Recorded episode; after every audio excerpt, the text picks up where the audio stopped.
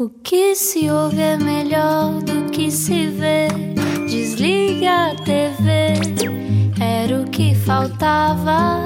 A vida acontece quando anoitecer, era o que faltava. Juntos eu e você.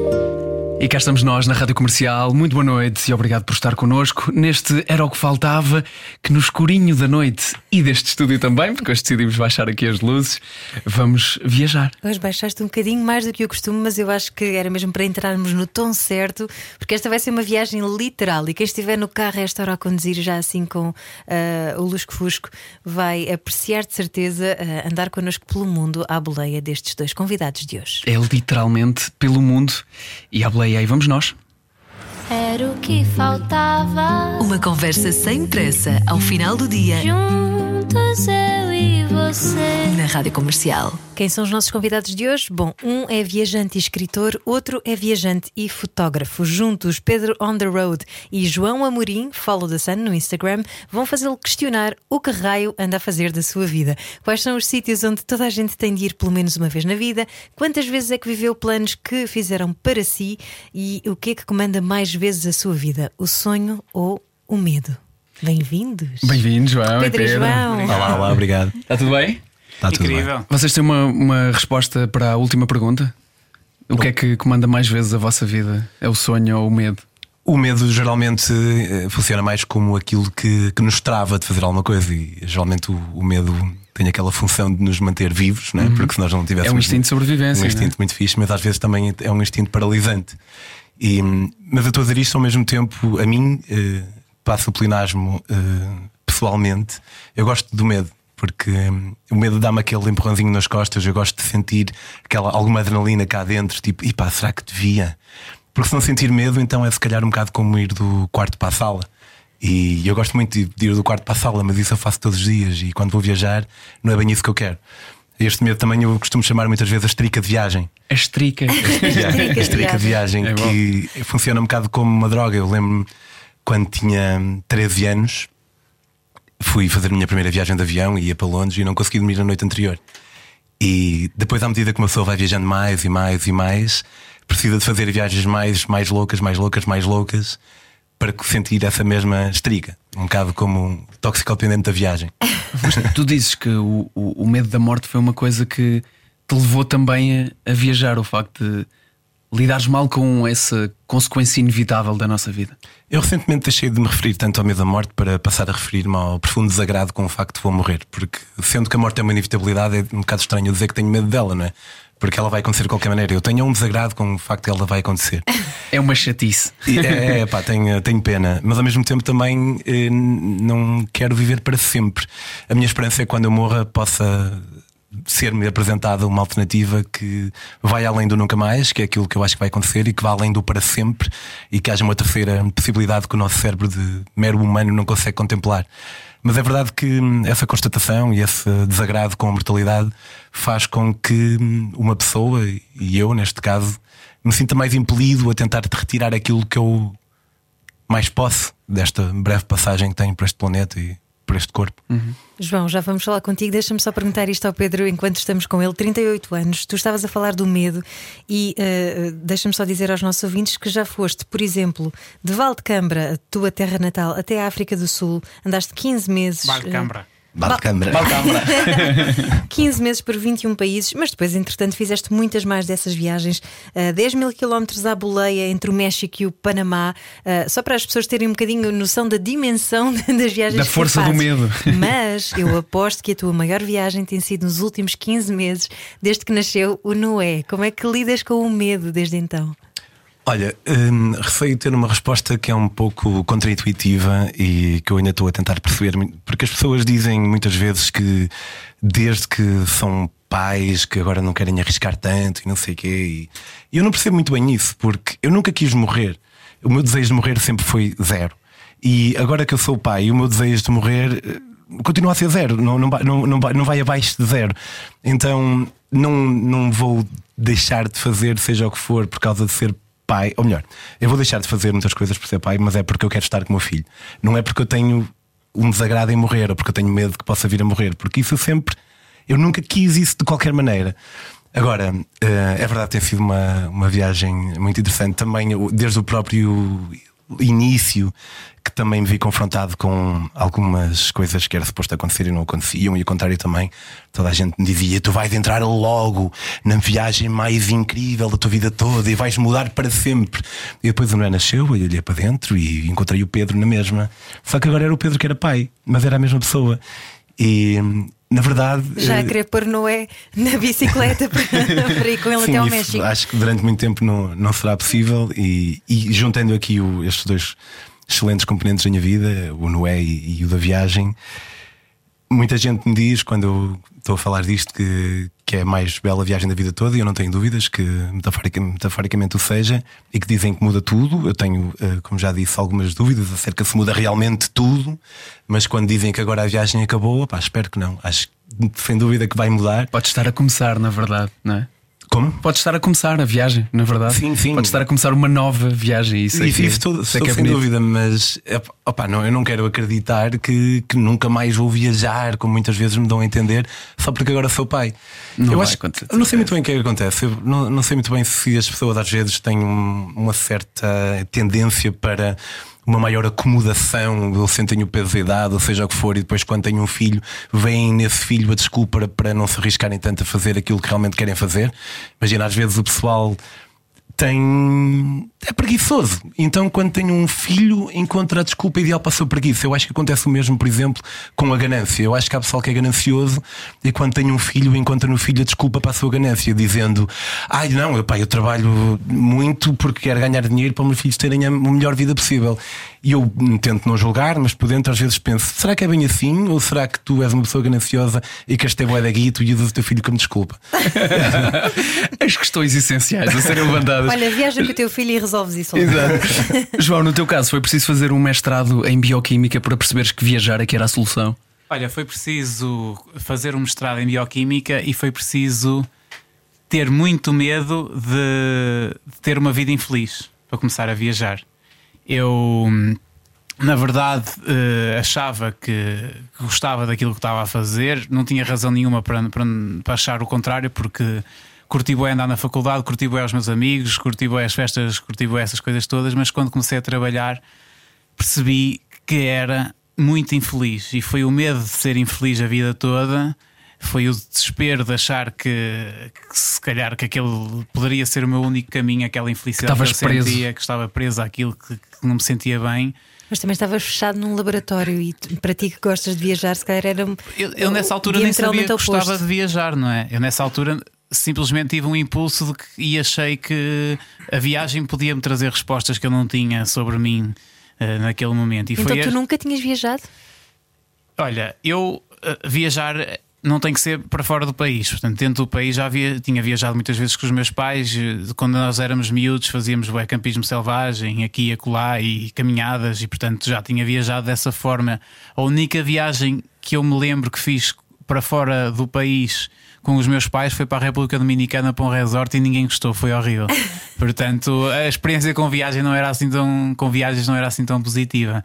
Eu simplesmente achava que na viagem poderia encontrar-me a mim próprio e, e, porque estava completamente perdido quando tinha acabado um, um mestrado em, em bioquímica e detestava o que fazia. O que é que é isso de, de te encontrares? Que é uma coisa que muitas, muitos viajantes falam de vou perder-me para me encontrar? O que é que é isso de te encontrares? Em concreto, já passaste por isso? Olha, eu acho que nós no, no, no estilo de vida que levamos, no, no, no tipo de vida, sei lá, na, na, forma como vivemos na nossa sociedade, raramente nos paramos para pensar, somos pouco estimulados a conhecer, a conhecer-nos, a saber aquilo que nós gostamos, a dedicar-nos àquilo que nós gostamos. Acho, e eu não era, não era diferente, acontecia a mesma coisa. Eu acho que nunca pensei para parar parar, parei para pensar no que é que realmente gostava, no que é que eu queria fazer uh, e, e, e, portanto. Quando, quando fui viajar, aquilo que aconteceu foi que realmente, durante quase um ano, porque fiz uma viagem de oito meses pela América Latina, Num gap year, não é? um, fiz um gap year, 14 países. 14 países, já não sei se foram 14 ou 15, mas foi por aí. No teu site diz 14. Então, se calhar 14. foram 14. Durante oito meses. E então, brinca. e então eh, tu aí de repente és obrigado a parar, a pensar, a, a ver, a olhar para as coisas de forma diferente, eh, quase por, por obrigação.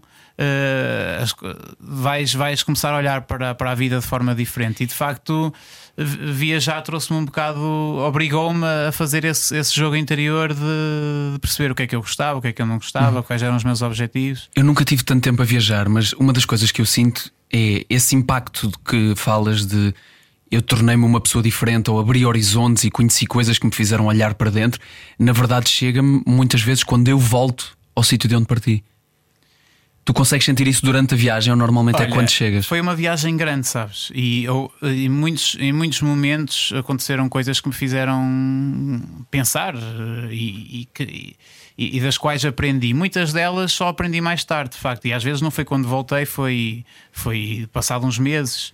Eu lembro-me de estar. Lembro-me uma das coisas mais fixes que me aconteceu em viagem e aconteceu no momento foi eu estar na, na Bolívia, estar no mercado e estar tipo a julgar toda a gente que, que era diferente de mim. As pessoas, sei lá, eu- a Bolívia para mim foi um país que eu adorei, mas desafiante, porque pá, os, os mercados cheiravam mal, as ruas cheiravam mal, as pessoas tiravam lixo para o chão, as mulheres tinham assim umas saias grandes e faziam as necessidades no meio da rua e eu achava aquilo tudo super estranho, não é? Porque não é o que eu estou habituado.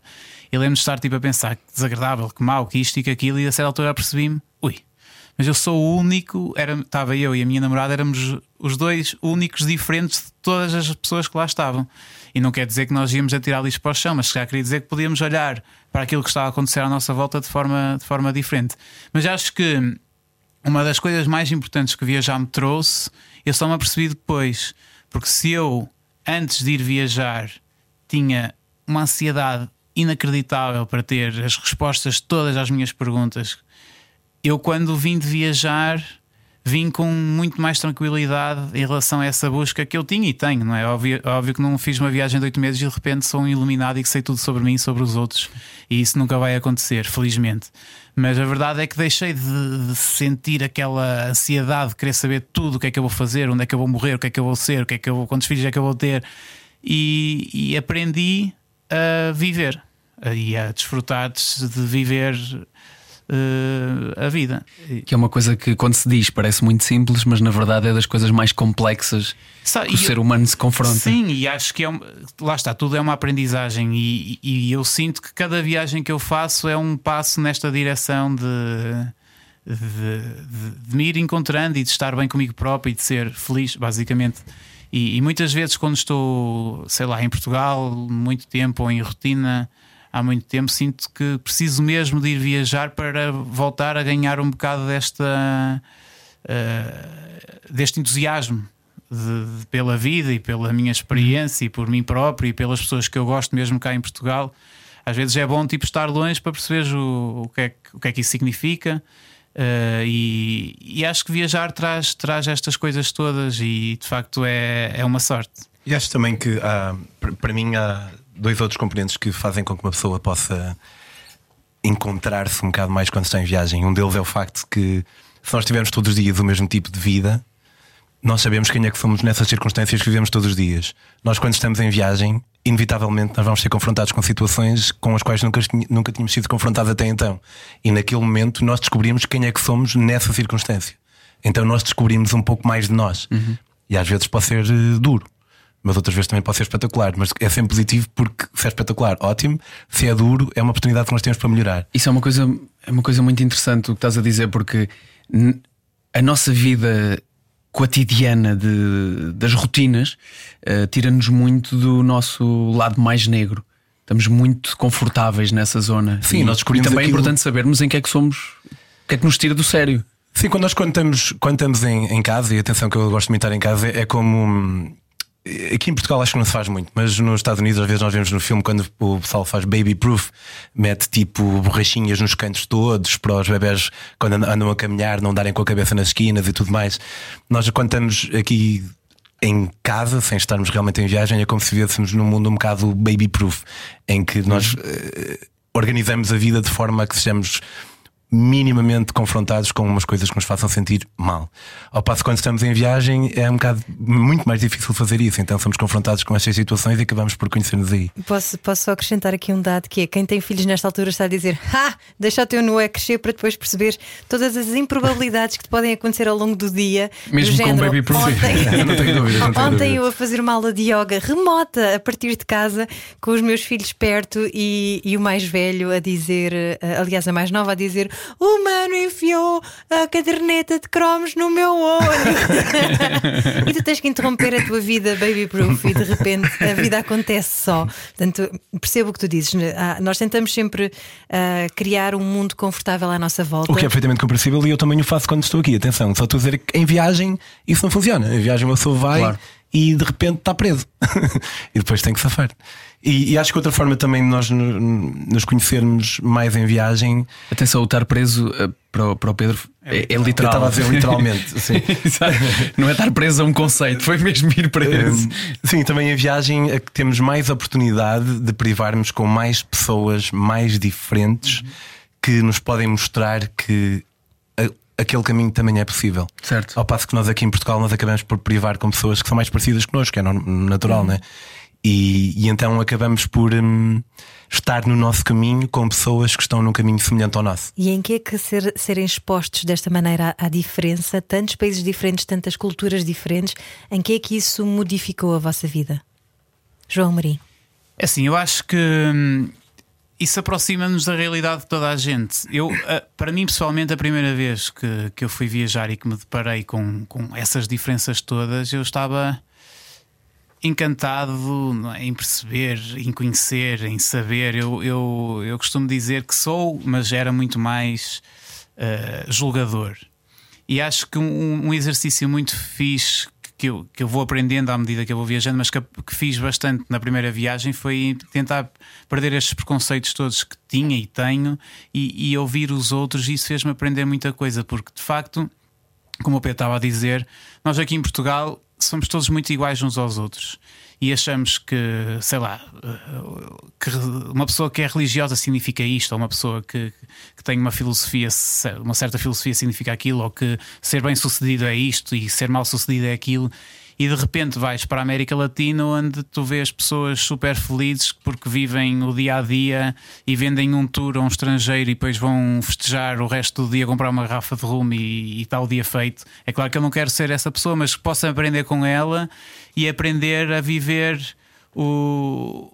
Sei lá, viver mais no dia a dia, viver mais presente. Posso aprender que, se calhar, dar mais valor às pessoas que se conectam, conectam com a natureza, com a sua espiritu- religião, a espiritualidade, ou o que quisermos falar. E acho que viajar nos, nos traz muito, muito isto e depois aproxima-nos desta, destas pessoas todas que vivem no mundo inteiro e, e faz-nos olhar mais para os outros como iguais a nós.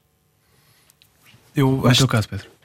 Eh, Para mim é na mesma linha. Eh, a, linha a maneira em que, viajando, nós apercebemos a pluralidade de maneiras que há de, de existir e, e faz com que, se nós, se nós- dizer, há pessoas que viajam e regressam e estão iguais, mas se nós nos abrirmos perante a possibilidade de mudança, nós percebemos. Eu não sou total eh, relativista moral, eu acho que, que há coisas que são absolutamente más e coisas que são absolutamente boas, mas acho que são muito poucas. Acho que geralmente aquilo que nós consideramos que é bom ou mau é fruto daquilo que nos disseram, nos ensinaram que é bom ou que é mau. E hum, quando nós viajamos, nós apercebemos disso, e se olharmos para dentro e tentarmos eh, retirar alguma aprendizagem de, da incorporação desta pluralidade que existe, nós podemos dar por nós a ser menos julgadores. E inicialmente eu achava que era fixe não ser julgador por causa dos outros. Mas na verdade isto até é mais egoísta do que isso, porque eu não quero ser julgador por mim. Porque hum, é pesado e, e dá trabalho uma pessoa estar a estabelecer juízo de valor sobre as outras pessoas a toda a hora. Eu se não estiver sempre a fazer isso, eu posso tirar todo o lixo que se põe à frente da, do cerne da pessoa que está à minha frente e quase e digo quase porque sou, como somos todos, apenas um ser humano e teremos sempre as nossas falências, ver a, a pessoa que está ali. Pá, ela reza cinco vezes por dia, ela faz isto, ela faz aquilo, ela faz. Se calhar ela prefere que, que a esposa use um véu no cabelo e eu não curto isso. E eu, então eu julgo essa atitude, mas não julgo a pessoa que toma essa atitude. É, é muito diferente. Há muitas coisas noutras culturas que eu julgo, eu julgo essas coisas, mas eu não julgo as pessoas que as fazem. Isso parece, parece a mesma coisa, mas não é. E provavelmente aqui um bocadinho mais falar sobre a Arábia Saudita, e é um, é um exemplo crasso disso. Mas a ausência de vontade de estar constantemente a estabelecer juízos de valor sobre as outras pessoas, para mim também, tal como o João, é uma das grandes aprendizagens que, que eu retiro de, destas viagens. E que também ajuda a retirar a tal ansiedade de que tu falavas, João Maria, há pouco. Sim, sabes, eh, eu quando, lá está, quando estava a crescer, eh, achava que pá, quando, quando, quando fiz um curso, por exemplo, fiz, acabei o meu curso em Bioquímica e não, e não me sentia bem a fazer aquilo que tantos outros faziam à minha volta, que os meus amigos todos estavam a fazer, a trabalhar no laboratório, eu sentia-me um anormal. E, e, e, não me sentia bem por isso. Eu queria ser normal, eu queria gostar daquilo que estava a fazer e testava o que estava a fazer. E, e, era isso, sentia-me anormal, não me sentia bem, não, não, não encontrava Mas lutar, referências. lutaste muito contra isso? Achaste que era uma fase? Não, eu estava um bocado naquela, naquela onda de depressiva e de ansiedade e não sabia muito como sair dali. Uh, sentia-me sozinho, de certa forma. E senti-me bastante sozinho durante muito tempo, até porque literalmente estive a viver no Porto sozinho durante algum tempo e sentia-me bastante sozinho naquela, naquela luta interior. E a verdade é que hum, quando, quando, quando fui viajar, como disse há bocado, perdi, perdi este, este preconceito que tinha em relação a, a, a, esta ideia que nós temos de o que é que é ser bem sucedido, o que é que é ser mal sucedido, o que é que o que é que, o que, é que tu tens que ser ou não ser, o que é que tens que fazer. Quando, quando tu estás numa casa. Uh, sei lá, na, na, na, Costa Rica, como nós tivemos, e as pessoas eram tão simples e tão felizes, começas a pensar que se calhar a felicidade não é teres um, uma licenciatura em bioquímica e ganhares muito dinheiro, se calhar a felicidade é, é, é só isso, é seres feliz com aquilo que tens. E, e deixei que essa constatação, de certa forma, fosse fosse, me fosse tranquilizando e deixei de ter aquela pressa de querer saber as respostas todas e as respostas foram chegando com, com calma. Acho que eu, eu comecei a trabalhar primeiro a minha ligação às viagens depois desta grande viagem, à profissionalização das viagens, por assim dizer, foi como, como líder de viagens para a Guatemala.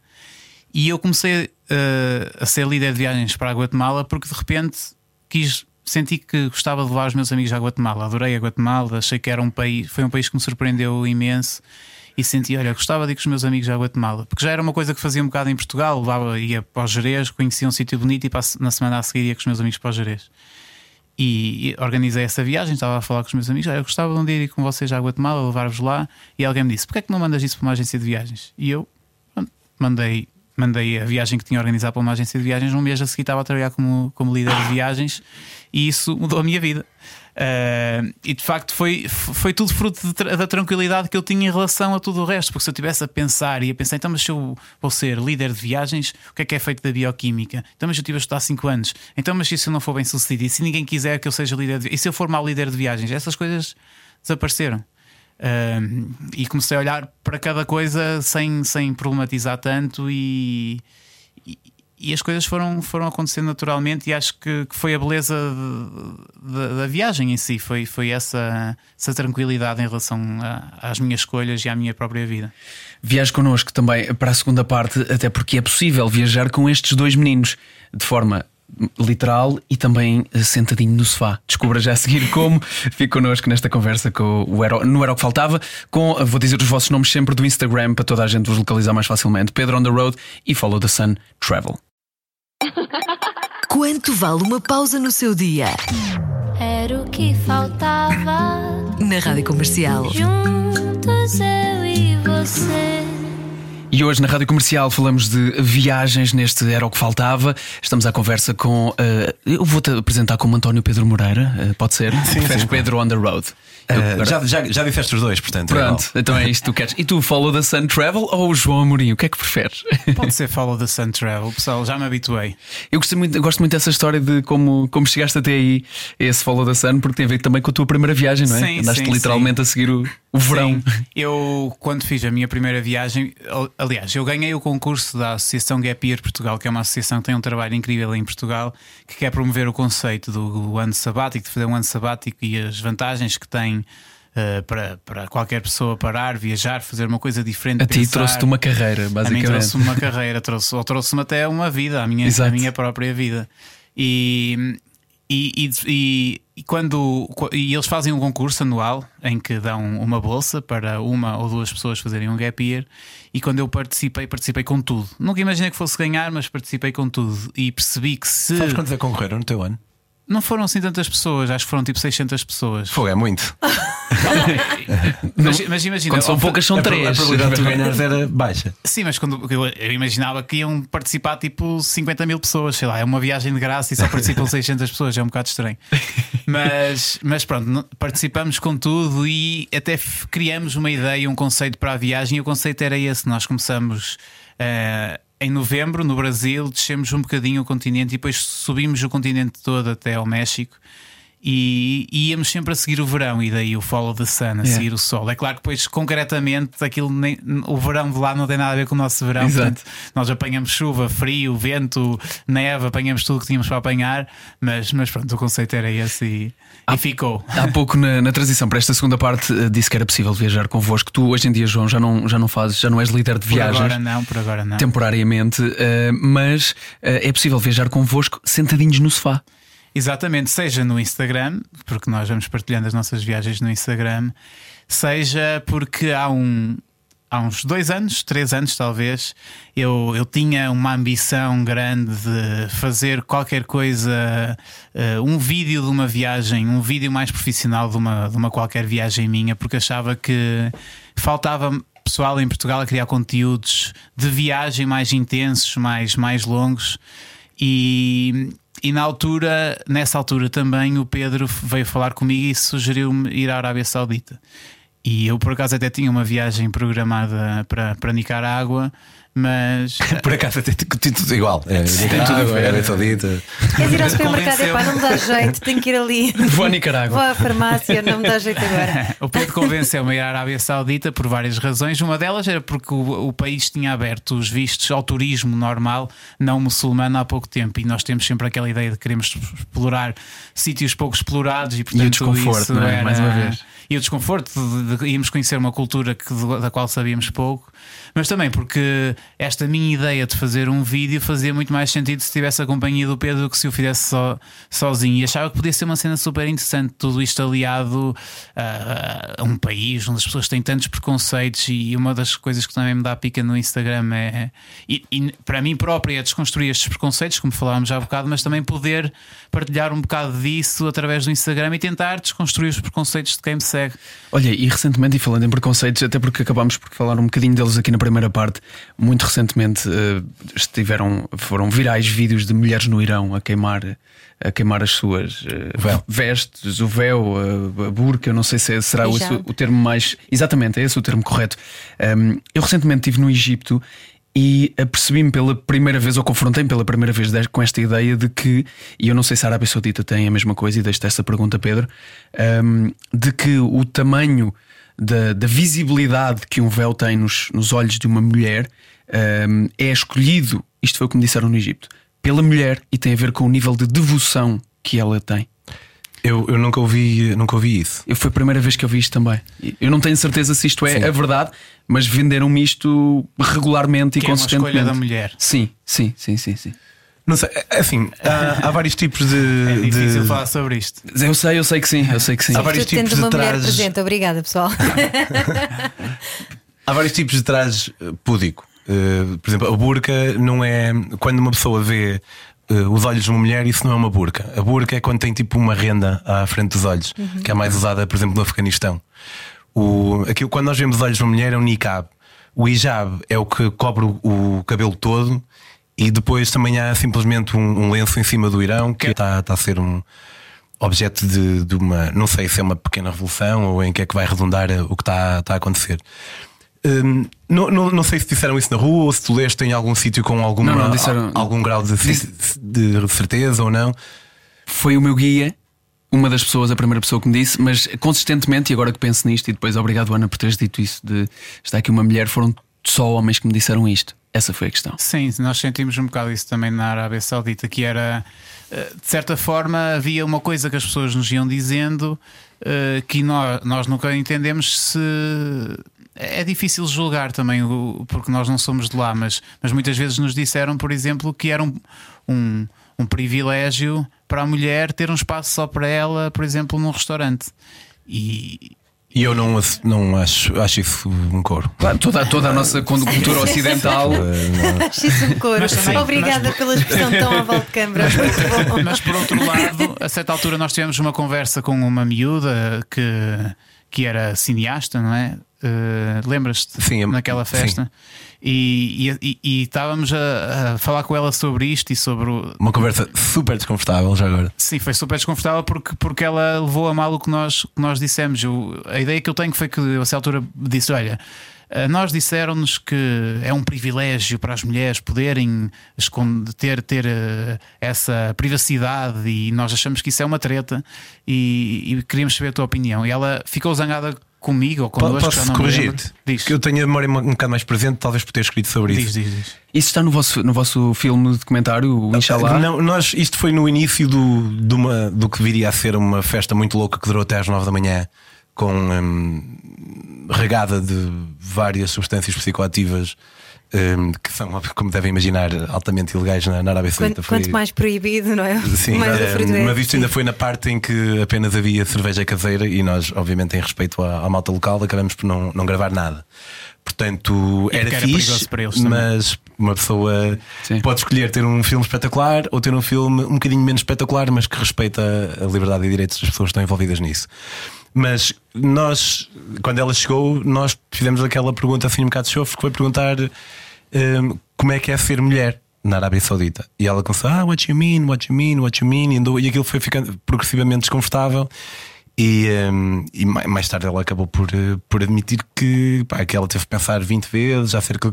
Porque ela chegou com um robe cor-de-rosa, quase parecia um, um robe de andar em casa, e depois abriu e tinha tipo umas meias de, de licra com umas caveiras, tinha umas botas Doc Martens, parecia tipo quase meio, meio pó-gótico, mas estava tudo debaixo daquele robe cor-de-rosa que ela usava, que era aquilo que ela podia mostrar em público. E isto foi no mesmo dia, acho eu, João, foi em Jeddah, foi no mesmo dia em que houve uma- umas miúdas que nos abordaram na rua. E, e estas sim aparecem no filme e perguntam: Ah, nós estamos aqui com. Queremos fazer umas perguntas à malta estrangeira, eh, podemos fazer as perguntas. E nós aproveitamos isso para, hum, para podermos falar com mulheres no nosso filme, porque não- nem sempre era fácil. Eram miúdas, eram. Sim, miúdas, Sim. pai de 17, 17 anos. E nós dissemos: Sim, que tal tu fazes perguntas a nós e nós fazemos perguntas a ti a seguir? Ela disseram: Está bem. E então nós fizemos essa malfadada pergunta de como é que é ser mulher na Arábia Saudita e. E, e- e foi muito interessante ver que parece que O que ela disse já nos tinham dito também sete Parece- vezes parece em que há um guião. que nós apanhamos. parece que há um guião eh, que obviamente eu não acredito que haja mesmo um guião, né? Se calhar é uma espécie de mensagem que vai passando pelo inconsciente das pessoas E porque que- não sabes quem é que está a ouvir a conversa também. E porque não sabes quem é que está a ouvir a conversa. Pois. Mas é a cena de Há ainda, muitos- mulher- muitas ainda layers melhor aí. ser mulher do que homem. Isto era a parte que nós mais ouvíamos. Porque Isso é nós muito temos privacidade e nós temos não sei o que, era assim. E sempre sentimos protegidas e tudo mais. Bora e... fazer um teste. Fazíamos isso aos homens e depois eles diziam o que é que Yeah, Obrigámos um- os homens. eh, eh, para já, as mulheres passavam a ter direito a ter quatro maridos, como os homens têm direito a ter quatro esposas lá. Bravo. Um, eu, não- eu não sou contra a poligamia, mas parece-me o que eu não curto é ser poligamia apenas permitida por um dos lados. Sim. Isso já parece um bocado mais, mais estranho. E depois toda, toda a indumentária, como o João estava a dizer, o facto há espaços, eh, há espaços opá, no- em restaurantes para uma mulher poder comer, porque estar a comer com um niqab é, é, é, é complicado. Então eles têm que ter tipo uma casotinha onde a família está lá que é para mais ninguém ver. E O Starbucks, por exemplo. Nós fomos a um Starbucks e tinha um espaço só para famílias. Pronto. E, e- mas pronto, nós, nós fizemos esta observação com, com a Mila e falamos sobre isto, falamos desta forma e ela sentiu-se, eu acho que isto não pá, foi a ideia que eu fiquei, eh, que ela sentiu-se insultada porque nós não tínhamos direito de, de dizer que aquilo que essa, que essa criança que nós entrevistamos eh, disse, que era que nós somos, é um privilégio ser mulher, que era mentira, porque podia ser a realidade dela. E de facto é muito difícil, não é? Porque por um lado, para nós parece-nos completamente absurdo que elas realmente achem que é um privilégio ser mulher num país onde até há quatro anos. Se tu conduzisses, eras presa, por exemplo. Por outro lado, será que temos o direito de achar que, que aquilo é mentira que ela disse? Nó- nós não sabemos. É muito tens o direito de achar, não é? Tipo, estás dentro do teu cérebro e podes pensar o, o Sim, que queres exato, e- mas, mas Lembram-se quando falámos sobre procurar o desconforto? Acho que era isto. Acho que resumimos. Vou vou só voltar a relembrar que esse filme, eh, esse filme de documentário, barra documentário, está disponível online, é isso? Sim, está no canal do, do João. yeah, ganhei uma aposta e ficou no meu canal. Fica no meu teu, ok. mas Moeda, que foi tipo moeda ao ar, uma coisa assim, Yeah, não foi? Disseste, ah, escolhemos um número e depois o Piri disse um número eh, ímpar e eu ganhei. Foi uma cena assim. Sim, Eh, pode- Diz qual é o canal? É, o meu canal, vocês procurarem Follow the Sun no, no YouTube, há de aparecer Follow the Sun na Arábia Saudita, Follow the Sun, Inshallah. A Arábia Saudita é Procurem o canal, porque é uma música também do Xavier Hood. Yeah, yeah. Pois é, pois é, pois é, que é Follow the muito Sun bom. na Arábia Saudita, é mais fácil, aparece logo. E de facto, sim, lá pusemos em prática aquela minha ideia, trouxemos um, filme, um filmmaker com, connosco, fizemos um investimento grande da nossa parte em parceria com uma empresa de criação de conteúdos de- em- em São João da Madeira, foi fixe da Final parte Version. deles, a Final Version. Mas, mas tivemos um mês à boleia na Arábia Saudita com um miúdo que tinha 21 ou 22 anos na altura. Tinha para 22 anos, nunca tinha saído de- da Europa, Europa. e a primeira vez que saí da Europa foi para a Arábia Saudita. Yeah. Bom, Pedro Brandão, grande Brandão. Pedro Brando. E então, pá, fizemos uma coisa que eu acho que está altamente. Não, não vamos ganhar nenhum Globo de Ouro por causa daquilo que fizemos, mas acho que eh, tem precisamente o impacto, ou teve, ou tem tido o impacto que, que eu sonhava que uma coisa destas pudesse ter, que era desconstruir um bocado aquele preconceito que, que todos nós temos sobre um certo sítio, principalmente um sítio como a Arábia Saudita. E se tu um dia quiseres viajar na Arábia Saudita e quiseres saber como é que são as pessoas, como é que é andar à boleia na Arábia Saudita, que tipo de interações é que podes esperar, se vires aquele eh, filme barra documentário, barra o que vocês quiserem chamar, vais perceber. E, e, de facto. E passa aquele feeling de que o pessoal está a viajar connosco, efetivamente, como tu Exato. disseste. É só, é só o seguimento daquilo que nós falámos, principalmente na primeira parte, de, do- destas vossas carre- carreiras que se foram criando e vidas novas que se foram criando. É o seguimento disso. Já não chega só a ter um Instagram, escrever sobre isso. É o, próximo, é o vosso próximo passo. É esse o próximo passo de quem viaja profissionalmente. Depende um bocado, nós temos vertentes diferentes, eu e o João. Eu, eh, para mim, Tu escreves mais, o, meu, escrever, o meu é? foco é. Eu sou um escritor que viaja. O João é um, um viajante que fotografa, barra fotógrafo que viaja, né? Um viajante que viaja. Um viajante que viaja. É. É mais isso. É mais isso. E depois a fotografia vem assim um bocado de arrasto para ver se. Se consegues capitalizar. Yeah. E no caso do Pedro on the Road, acaba de lançar também o primeiro romance. Está mis- quase, ainda não, ainda Ainda não- não já, já acabei. Hum, Eu vai chamar Ventre, estou a, talvez vá sair em dezembro, entre dezembro e abril. Fui fazer mesmo aquele clichê do escritor que vai e se isola no campo. Fui para a Normandia com a Graciete e com o Noé um mês e nesse mês escrevi 19 dias. Em 19 dias escrevi 300 páginas e acabei a primeira versão do, do Ventre. E hum, pá, foi mesmo uma, uma espécie de moca, porque eu tive um, um conjunto de, de sintomas que eu nunca Pedro, tinha. o Pedro mandava-me vídeos tipo num bosque qualquer com árvores. E olha para este sítio que lindo eu, ó Pedro. Pronto, está bem, yeah, é bué da linda. Epá, foi, foi- na verdade, olha, foi dos melhores meses da minha vida. Hum, não só porque, porque acabei o Parece meu estás romance, ali em Balcâmara. não só porque acabei o meu romance, mas também durante o mês estava eu, a Graciete e o Noé. A tua mulher e, e o teu filho, Sim, a tua e- namorada. a filha. foi mesmo fixe porque eu não fui com o objetivo de de, de reconectar com a Graciete e não é, nem, nem sentia que estava desconectado da Graciete, mas percebi também que não é preciso estar desconectado para reconectar. Então, durante um mês, as únicas pessoas com as quais nós socializamos foi com os nossos senhorios, pai, duas horas. Tudo o resto tínhamos uma casinha no meio do campo. Pá, e a Normandia, lá está, tipo, não é um sítio que eu recomendo ao João ir porque não tem aquelas paisagens tipo Picos da Europa ou Dolomites ou assim, mas como um todo, Foi o que fez sentido para ti naquele momento. Sim, e, pá, e é, e é muito bonitinho como um todo, sempre durante um- uma vasta área. Pá, é mesmo, mesmo espetacular. E, e sabes que quando acabei o romance, achei que ter pedalado até a África do Sul, por exemplo, não, não foi nada comparado com isso. É estranho, mas pá, porque, de certa forma achei que pedalar até a África do Sul qualquer pessoa pode fazer e qualquer pessoa pode fazer isso.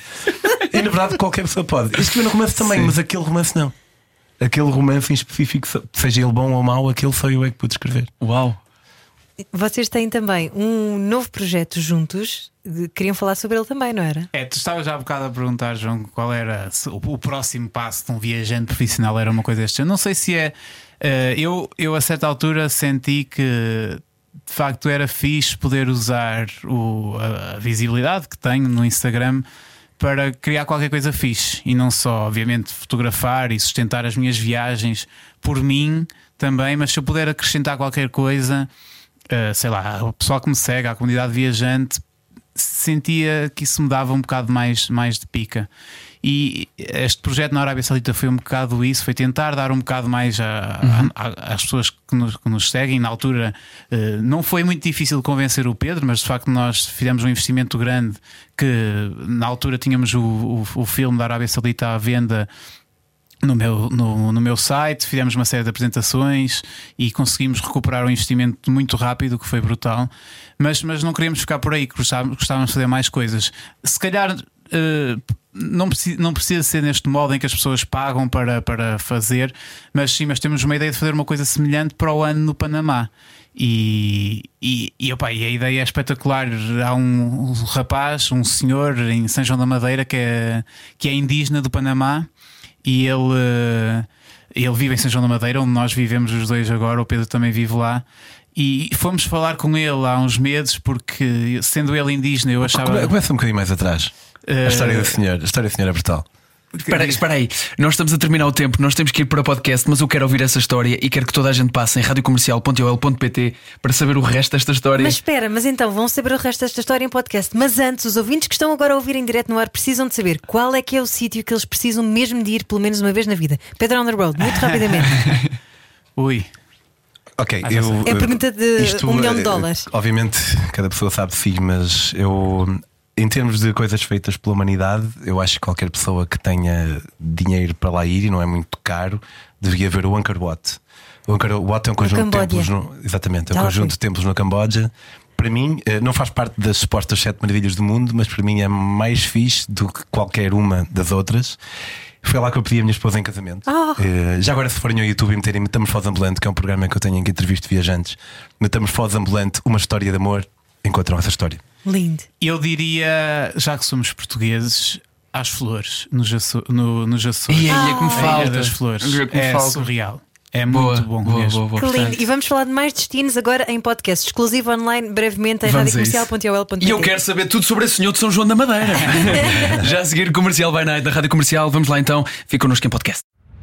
Era o que faltava. Com João Paulo Souza e Ana Delgado Martins. Juntos eu e você. E era o que faltava não continuarmos sem podcast esta conversa, não é? Até porque só nesta pausa nós já estávamos com tanta conversa interessante. Não, põe já a gravar, põe já a gravar. Na verdade, eh, queria só fazer aqui uma ressalva que é, eu sou a favor da liberdade religiosa e por isso mesmo respeito perfeitamente. Agora, o que se nota eh, muito facilmente são os retrocessos civilizacionais, como por exemplo aconteceu no Afeganistão, desde que o regime talibã está no Claro. poder há um ano. E tudo aquilo que aconteceu às mulheres, nomeadamente deixarem de ter acesso à educação. E isso é que são coisas que me fazem fazem de facto tirar. Uh, fico, fico com falta de ar, estás a ver? E a liberdade religiosa é diferente de imposição religiosa. Exatamente, Exatamente. É, é, sempre isso que eu penso. Mas o é... alvo é sempre, são sempre as mulheres e por isso é perfeitamente Se compreensível. Fosse uma escolha, tua... epá, tudo bem, como é aqui na Europa, por exemplo, que não há nenhuma imposição para que as muçulmanas tenham de usar, é uma escolha delas, não é? Agora, em países onde é obrigatório e onde elas podem ir presas e onde pode acontecer todo o tipo de represálias, isso faz muita confusão. É uma questão muito difícil porque depois também tens o, a França, que é o oposto, onde é obrigatório não usar. E quanto é que isso é uma ofensa cultural também, não é? Todas essas questões eu ficam no que, ar. Um, eu sou um bocadinho mais radical que tu, Ana, uh, porque uma coisa é a imposição, que obviamente todos nós somos contra, mas eu acho que também existe uma coação. Uhum. Porque imagina, tu uh, muitas pessoas podem dizer que as mulheres escolhem usar isto ou escolhem usar aquilo. Mas a verdade é que se elas escolherem não usar, ainda que estejam protegidas pela lei por não usar, podem ser ostracidadas pelo resto da família e pelo resto da sociedade. Então, eh, às vezes a imposição não é apenas legal, uhum. também é eh, moral, digamos. E, pá, e aí é, é complicado. Em relação à França, por exemplo, eu acho que o problema vai um bocadinho mais além, porque por um lado eu até percebo que se queira uh, proibir o uso de, de niqab para poder uh, dar alguma liberdade às mulheres. Que haja não, bom fundo nisso. Não, não, não é? terem essa coação. A verdade é que o, o, um biproduto, e muitas vezes as pessoas, quando tendem a implementar uma lei qualquer, esquecem-se do, dos biprodutos. O biproduto disto é que muitas mulheres podem passar a não sair de casa. Porque se o objetivo é que elas não, sejam, não serem vistas, a partir do momento em que é proibido elas taparem a sua cara, muitas delas podem não sair de casa. Então aquilo que até poderia ter, vamos assumir que a intenção é boa, aquilo que até, que até poderia ter uma boa intenção no seu cerne, acaba por ter um efeito um, totalmente contraproducente. Sim, sim. Bom. Uf, é isso mesmo. E a propósito disso, estavas a contar-nos uma, uma história na Argélia. Sim, estava a dizer que, por exemplo, um, eu, há um bocado o João estava a dizer que, que o guia dele no Egito disse, que, lhe disse que o espaço que a mulher tinha para ver era diretamente proporcional ao, à sua devoção, ao seu sim, grau sim. de devoção. Para já, uh, no, no Atenção, fundo, volto a dizer isto. Que é o que não, te disse, não, não é com um facto científico. Uma pessoa me disse, não é uma regra que eu li numa parede, sim, um hieroglifo. Está salvado. Mas, para já, quando muito, isso seria uh, um, um, um sinal, não da sua devoção, mas daquilo que ela quer sinalizar como a sua devoção, não é? Então, qualquer, se tu sabes que quanto maior ou quanto menor for o. que há uma certa ideia de que quanto menor for o espaço que tu mostras, mais devota tu és e vives numa cultura em que ser devoto é bom, então tu vais sinalizar isso, quer sejas devoto, quer não sejas.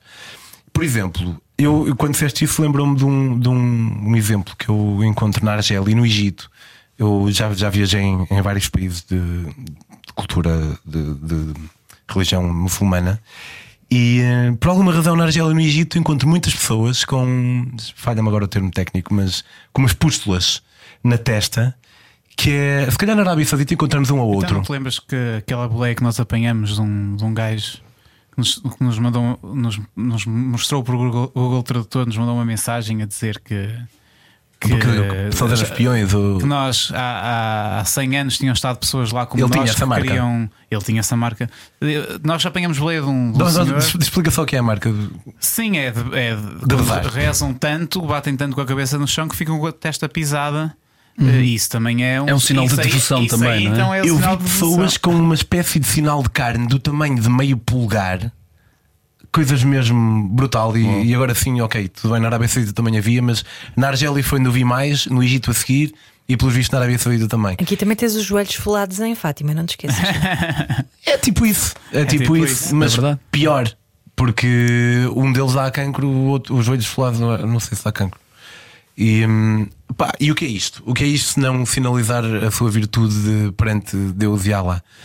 Mas eu só quero fazer uma, uma ressalva aqui. Há um bocado nós estamos a falar sobre estabelecer juízes de valor e tudo mais, e especialmente eu não acreditando em, em eu não acredito em livre-arbítrio sequer, portanto, ainda menos julgador seria. Mas eu não acho que, que, nós, que eu seja melhor do que qualquer uma destas pessoas. Mas como eu disse há um bocado, não quer dizer que eu não possa julgar determinadas atitudes.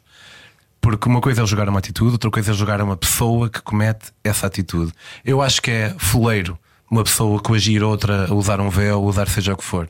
Eu acho que isso não, não, não deveria ter espaço numa sociedade livre que visa a igualdade entre todas as pessoas. E, mas isso não quer dizer, lá está, que eu, que eu seja obrigado a admitir isso. E eu, eu passei um bocado por essa. Para já não tenho que admitir, nem deixar de admitir, mas que não, não quer dizer que eu seja obrigado a ter uma opinião favorável em relação a isso. E eu passei por uma fase pela qual muitos viajantes passam, que é a fase do enamoramento de, cultura, de outras culturas. Eu, quando fiz a minha primeira viagem, em 2011, quando fui de Portugal a Singapura por terra, eu fui à boleia até, até a Turquia, depois fiz Turquia, Síria, Líbano, Iraque, Irão, Paquistão, Índia. E passei meses a fio em países de, de maioritariamente muçulmanos. E apesar de eu já saber que eles não eram todos terroristas, obviamente eu já sabia disso. Apesar de eu saber isso, eu não eh, estava preparado para quão espetacular ia ser a minha experiência. E fui sempre muito bem tratado e fiquei completamente enamorado. E vim como uma espécie de embaixador daquela cultura e revoltava-me e revolto-me quando vejo pessoas a serem uh, preconceituosas para com estas pessoas. Mas parece que eu vinha quase como a achar que era a melhor cultura do mundo e eles eram espetaculares e eram intocáveis. Hoje em dia tenho uma posição muito mais moderada que é da mesma forma como em relação à minha própria cultura eu permito estabelecer elogios e estabelecer críticas, em relação a outras culturas também me permite estabelecer elogios e estabelecer críticas. Porque estabelecer, estabelecer apenas críticas é ser preconceituoso, mas estabelecer apenas elogios também é preconceituoso. Ou seja, não há sociedades perfeitas. Exatamente. Daquilo que vocês têm viajado pelo mundo. Não há, exato. E há muitos aspectos da cultura árabe que eu gostava que nós tivéssemos aqui. Eh, eu acho que só fui tão bem recebido nesses países como em alguns países da África, na Europa, na América Central, na Ásia, nunca fui tão bem recebido como em países árabes ou em África. Mas depois também há outras características que eu não posso curtir tanto, porque a cena da igualdade é que as mulheres, ah, são 50%, é muita gente. É, é tipo, é, é, é, muita gente que sai sacrificada com um determinado sistema. E hum, tenho dito, era, era, isso que eu queria dizer. e passamos agora para São João da Madeira, pelos vistos é o centro do mundo. Que senhor é esse que é então, agora, indígena de, agora de Panamá? Com mais tempo, vamos, vamos contar a história toda. De facto, uh, eu já conhecia o Sebaldo há algum tempo, porque na altura em que eu e a Tamara fomos fazer a nossa viagem de oito meses pela América Latina, ele mandou-nos mensagem no Facebook a dizer que, que era do Panamá e que se nós precisássemos de ajuda, até ficamos em contato lá com uma, uma amiga dele. Fomos fazer voluntariado a um festival que eles estiveram lá na altura, eu já nem me lembro muito bem. Uh, como é que aquilo era, mas, mas, mas ficamos lá com ela uns dias em casa dela e foi, foi muito fixe. Uh, de, uns anos depois disso, estava eu no Jerez sozinho e um casal veio falar comigo. Uh, e, e um, ela era portuguesa, ele era francês, e disse-me que tinha estado no Panamá, numa zona, que numas ilhas que são San Blas, que, com uma, uma tribo, que são os Kunayala, e eu lembrei-me que o Sebaldo era precisamente dessa zona de San Blas e que é um indígena dessas tribos Kunayala. E, e voltei-me a lembrar do Sebaldo e da existência do Sebaldo, e então resolvi mandar-lhe uma mensagem no Facebook porque lembrei-me. Falei com o Pedro e disse: Ó oh Pedro, olha, temos este contacto em São João da Madeira, um indígena de uma, de uma tribo no Panamá, de um sítio espetacular, que se calhar podia nos dar alguns contactos porreiros para nós irmos para lá e fazermos uma coisa parecida com aquela que fizemos na Arábia Saudita. E ele disse: Bora lá, vamos encontrar com ele. E quando chegamos à beira dele, existia já, ele tinha na cabeça dele já todo um enredo para muito mais fixe do que qualquer coisa que nós pudéssemos ter imaginado. Não sei se, se queres explicar um bocado melhor. Sim, é só, só, em relação ao próprio Sebaldo, pá, isto, é, isto, isto, é, uma, é. é uma história que nós temos de fazer isto porque é bom demais. Vocês já me venderam, ainda nem contaram a história, mas eu, eu, já comprei. Mas olha, ouve isto: São João da Madeira tem 20 mil pessoas, ok? É uma cidade pequena. E estamos lá os três. Este senhor nasceu numa ilha, em Ustupo, na, lá no arquipélago de Cunhala. Foi estudar para, para a cidade do Panamá e uh, na sua adolescência virou comunista e uh, ganhou ou foi-lhe atribuída uma bolsa para estudar na União, no, na União Soviética. Foi para a União Soviética em 1977. Conheceu lá uma senhora São João da Madeira, apaixonaram-se. Ele viveu, ele viveu uh, grande parte da sua vida na pequena cidade de São João da Madeira e viveu a vida toda sem fazer sem ir visitar os sítios mais sagrados da sua tribo. Os sítios mais sagrados da sua tribo são uh, dois, dois montes, uh, que falha-me agora o nome, e Badal e o outro não me lembro, que estão numa zona onde ninguém pode ir. Que está, por exemplo, quando alguém, sempre que vocês conhecerem alguém que fez Alasca Patagónia de bicicleta ou da boleia, seja o que for, Que é uma coisa super comum, não é? "Ai, eu fui do Alasca à Patagónia. Yeah, yeah. Sempre. Todos, Não, todos os dias me falam nisso. É verdade, é bom, bem, bem visto. Eu por acaso acho que o, o, o, Ângelo, o Ângelo Rodrigues e o Pedro Souza tiveram há pouco tempo, pelo menos no Alasca, tiveram que eles foram fazer o percurso do Chris McCandless do filme do the Wild, a sério? Yeah, yeah. E não sei se foram à Patagónia ou não. Não, não, a Patagónia é do A outro Patagónia é lado. na outra Pronto, ponta. mas ele estava a dizer Alasca, Patagónia, Yeah, estava só a yeah. tentar relacionar. Yeah. Mas pronto, sempre, Temos que os convidar. Sempre que conhecerem esse- alguém que faz isso, eh, as pessoas vão de barco ou de avião da Colômbia para Panamá. Porque ali o, o estreito que, que separa a Colômbia do Panamá, A América central da América do Sul. sim, é, uma, epá, é um sítio onde, onde ninguém vai, não tem muito narcotráfico, tem muita zona de, de pântano. E é- até mais eh, tráfico humano.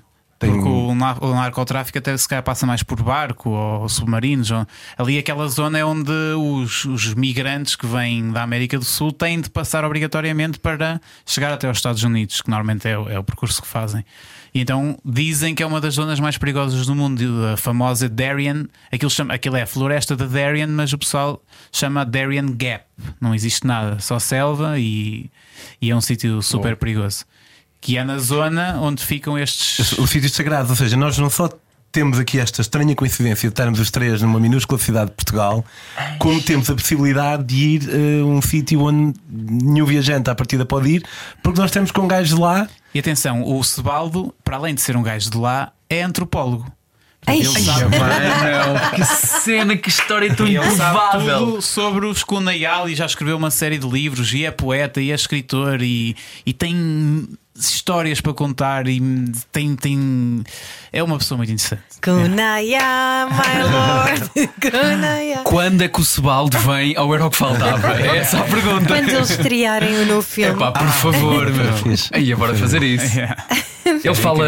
Fala perfeitamente Português? Já cá claro. está há muitos anos, não é? Espanholado, Pois, exato. espanholado, mas percebe Mas perfeitamente. está, pá, tá, tá, isto é, um gajo tem que agarrar isto, não é? Está isso é aqui uma, lindo. Isso é uma genial. conjunção de fatores. Sim, mas calma, o que é que com aconteceu? a beleza de o ajudar, porque ele tem uma lista. Sim, é isso. Ele tem uma lista de coisas para fazer antes de morrer. Então o nosso filme. o É a nosso, bucket list dele. é bucket Yeah, list yeah. relacionadas com a tribo dele. Então o nosso filme, nós queremos que seja nós ajudá-lo a fazer as cenas relacionadas com a tribo dele, as Sim, cenas nós bucket íamos pedir ao Sebaldo para nos dar um contacto de um gajo qualquer que ele conhecesse lá que nos pudesse abrir as portas e de repente o próprio Sebaldo já tem toda uma ideia para aquilo que nós podemos fazer com ele e usou-se um bocado, entre aspas, no bom sentido de nós. Como nós dele. como nós dele, Win-win. para, para o levar a fazer esta coisa que ele nunca fez, estas coisas que ele, algumas que ele nunca fez, outras que já fez e quer voltar a fazer e, e viver isso é esta incrível. experiência. Patrocinadores, se nos estiverem a ouvir, financiem esta ideia É já. isso, Para, para além disso, outra coisa. Tururu, Steven Spielberg à recepção, por favor. Alguém que realize isto e ponha Hollywood. Yeah. Eu estou a ver isto, eh, eh, Oscar de melhor filme faço, estrangeiro. já- eu já vos disse que sou documentarista. Eu faço. Ah, sério? Queres ver? Ah, tudo bem, né? Agora que está grávida, ajuda. Licença maternidade, temos que ir. Não, mas, mas temos, temos Que duas história. ideias que eu acho que eh, aquilo que aconteceu com a Arábia Saudita, o, o- o nosso filme da Arábia Saudita começa com uma, uma conversa do WhatsApp que eu e o Pedro tivemos, que era o Pedro a dizer: então, mas nós vamos para lá, não temos guião nenhum.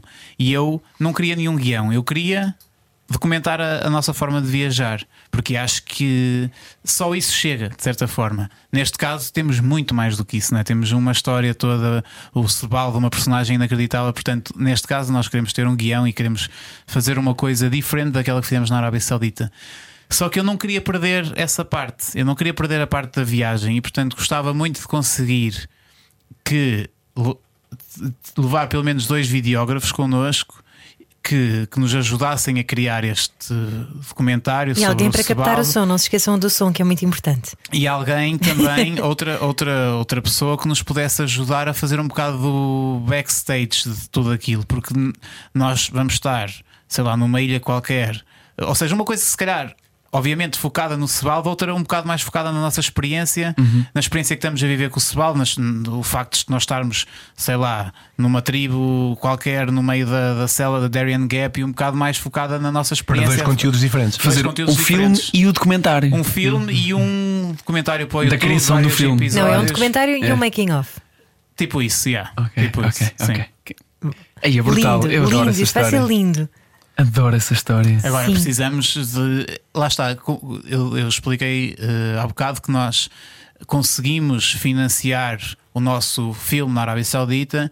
Tivemos, tivemos sorte porque fizemos uma parceria fixe com uma empresa, com a Final Version, uma empresa lá de São João da Madeira, e portanto, na verdade, não ficou uma coisa assim tão cara, mas, mas ainda gastamos muito dinheiro e conseguimos recuperar o investimento que fizemos. E isso é incrível.